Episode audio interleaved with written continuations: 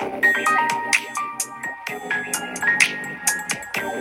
にちは。人形作家のコンガリンダです。人生は甘くてうまいこの番組は私が巷で見つけたいい話美味しいもの可愛いものをご紹介している番組です。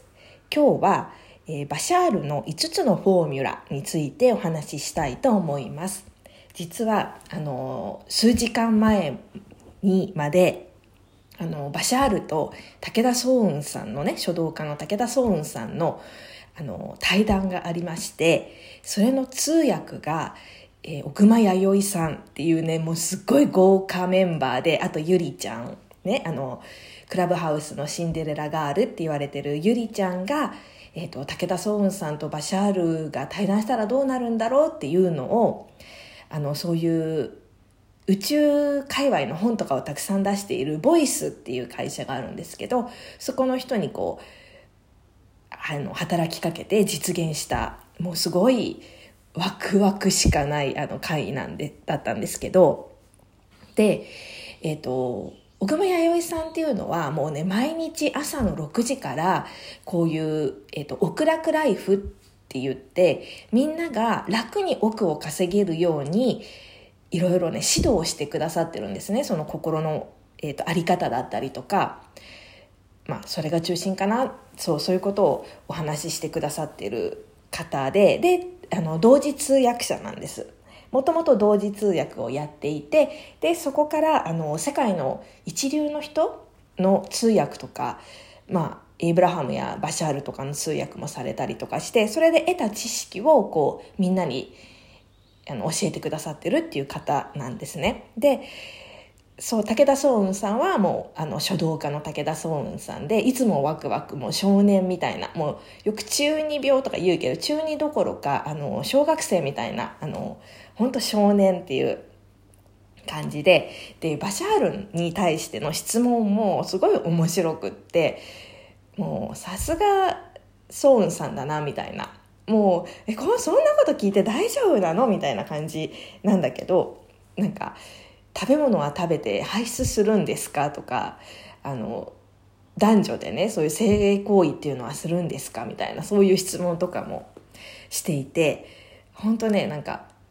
うわわわみたいになっちゃう時とかがあるんだけどあのバシャールってなんか同じような何度も言ってるでしょ？みたいな質問とかだと結構バサッと、さっき言った通りですみたいに、バサッと切ったりとかすることもあるみたいで、今日はね、なんか、結構ご機嫌な方だったんじゃないかなと思うんですよね。時々なんか、あの、ちょっと、こう、日本語同士でこう、ざわざわっと会話しちゃうと、あの、ちくりとこう言ったりとかするシーンはあったんですけど、もし気になる方はおそらく、あの、アーカイブというか、まあ、何週間かね見られる時があるんじゃないかなと思うのでボイスさんをちょっとチェックしててみてください。でえっ、ー、とね今日初めてあれと思ったっていうかあれ変わったと思ったところが1点ありましてそれがねバシャールのあのフォーミュラえーと方程式みたいなのがあって前もこのラジオで何度も言ってるんだけれどもえーと、1がワクワクしたことに対して行動する。2が、えーと、それをにベストを尽くす。で3がそのことに対して執着しない。いつまでもこうなんていうのかな。えっ、ー、と結果をすぐ求めたりとかどうなったかなとかそういうことをしない。で4番目に常にポジティブでいるっていうのがあるんですけど今日ね5個目っていうのがあってで5個目っていうのが、えーと、自分の、えーと、思い込みとかそういう解釈とかを見直して必要なければ手放すっていうふうなことを言ってました。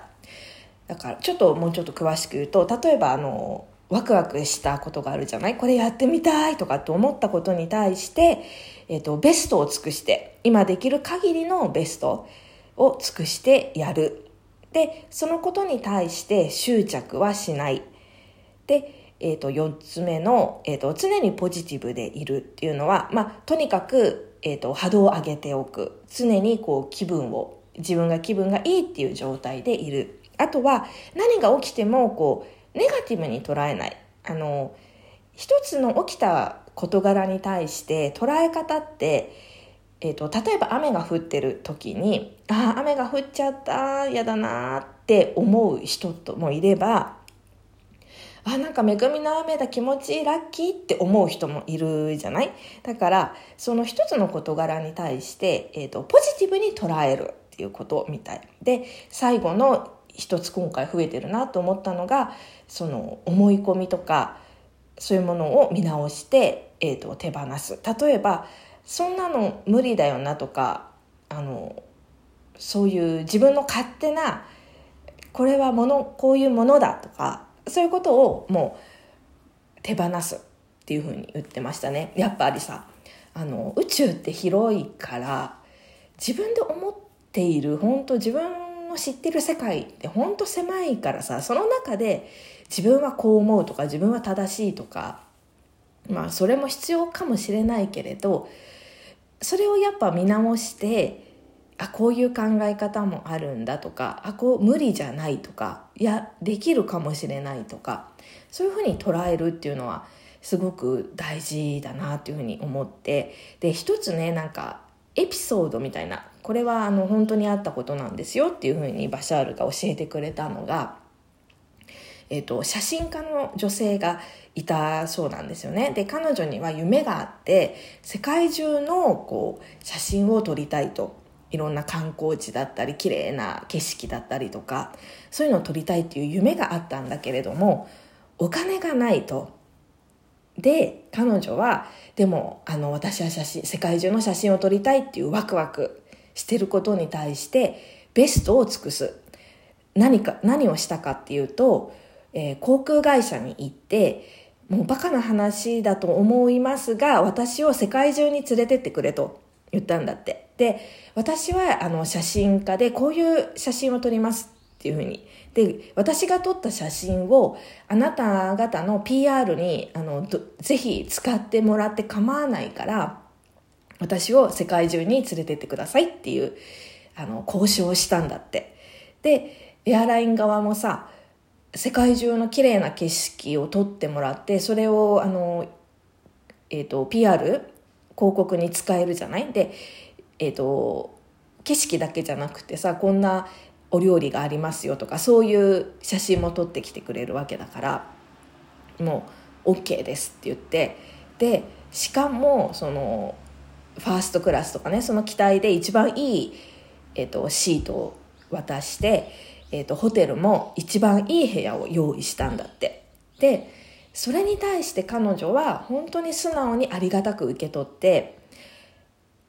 あのそうそれをあの実行したんだって。でさあのともすればさ「いやいや私あのファーストクラスなんていいですよ」とか「もう眠れたらどこだっていいんでもう本当に安いところでいいです」って遠慮しちゃいがちだけどでもその与えられたことに対して素直に受け入れてあのたっていうのがすごいなと思ってであの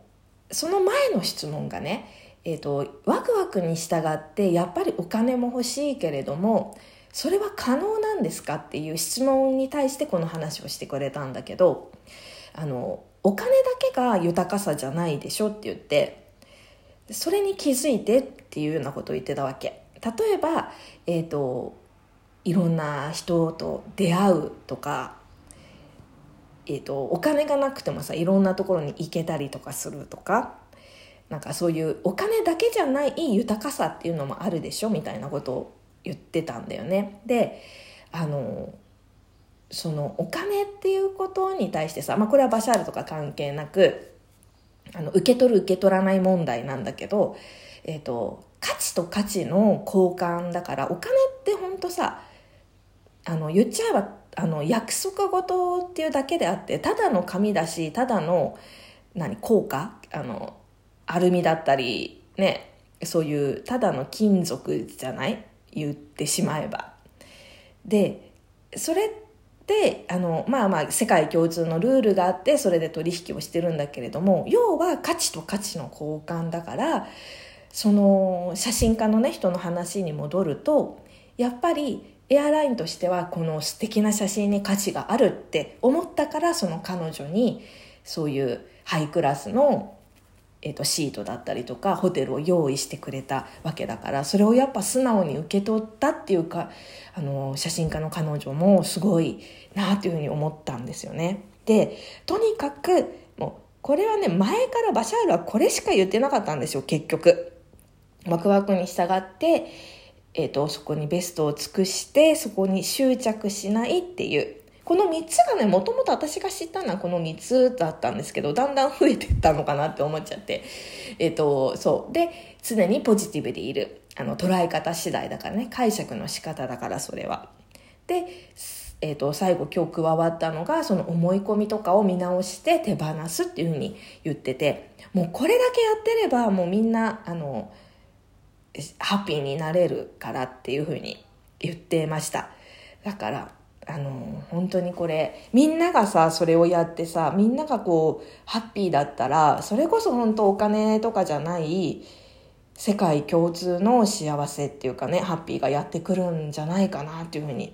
思ったんですよね、うん、では今日はちょっとねライブ配信後の興奮気味のお話でした。では。また最後まで聞いていただきありがとうございました。さようなら。